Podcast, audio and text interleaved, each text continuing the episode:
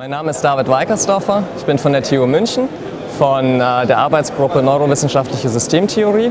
Und wir beschäftigen uns damit, ähm, wie man neurologisch inspirierte ähm, Sensoren und äh, Algorithmen in robotischen Systemen anwenden kann. Insbesondere haben wir hier zum Beispiel einen äh, speziellen Bildsensor, der äh, Dynamic Vision Sensor.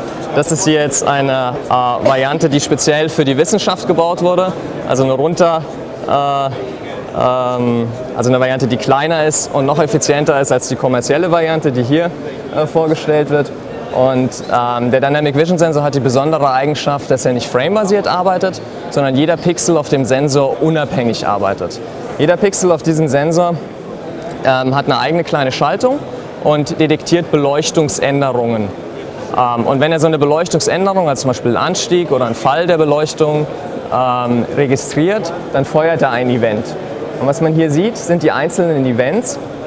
Ähm, also die Darstellung hier, diese bildbasierte, ist nur eine Visualisierung. Eigentlich besteht der Datenstrom, den wir erhalten, aus einer Liste von einzelnen Pixelkoordinaten.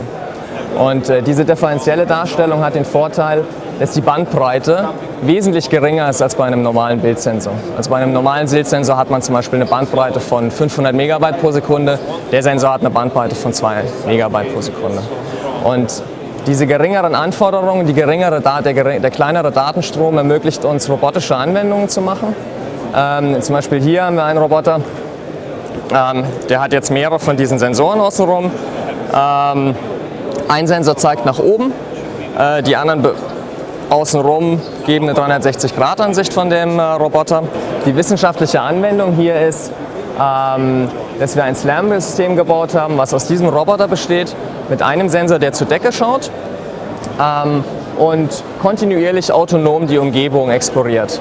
Und zwar ausschließlich mit diesem bildbasierten Sensor, der ausschließlich nur mit diesen einzelnen Events arbeitet.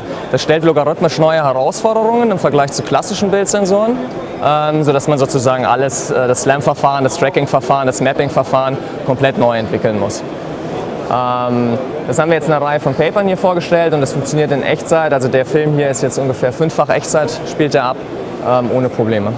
Also dieser Sensor ist jetzt besonders äh, vom menschlichen Auge inspiriert.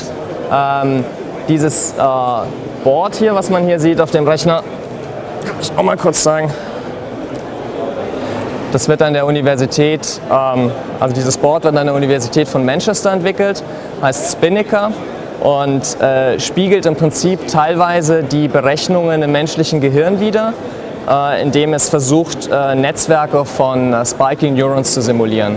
Diese einzelnen Chips hier kommunizieren untereinander ähm, nicht mit einer, mit einer traditionellen Datenverarbeitung, sondern nur durch einzelne Signale, sozusagen einzelne Messages, die von Chip zu Chip äh, geschickt werden, um äh, diverse Daten zu verarbeiten.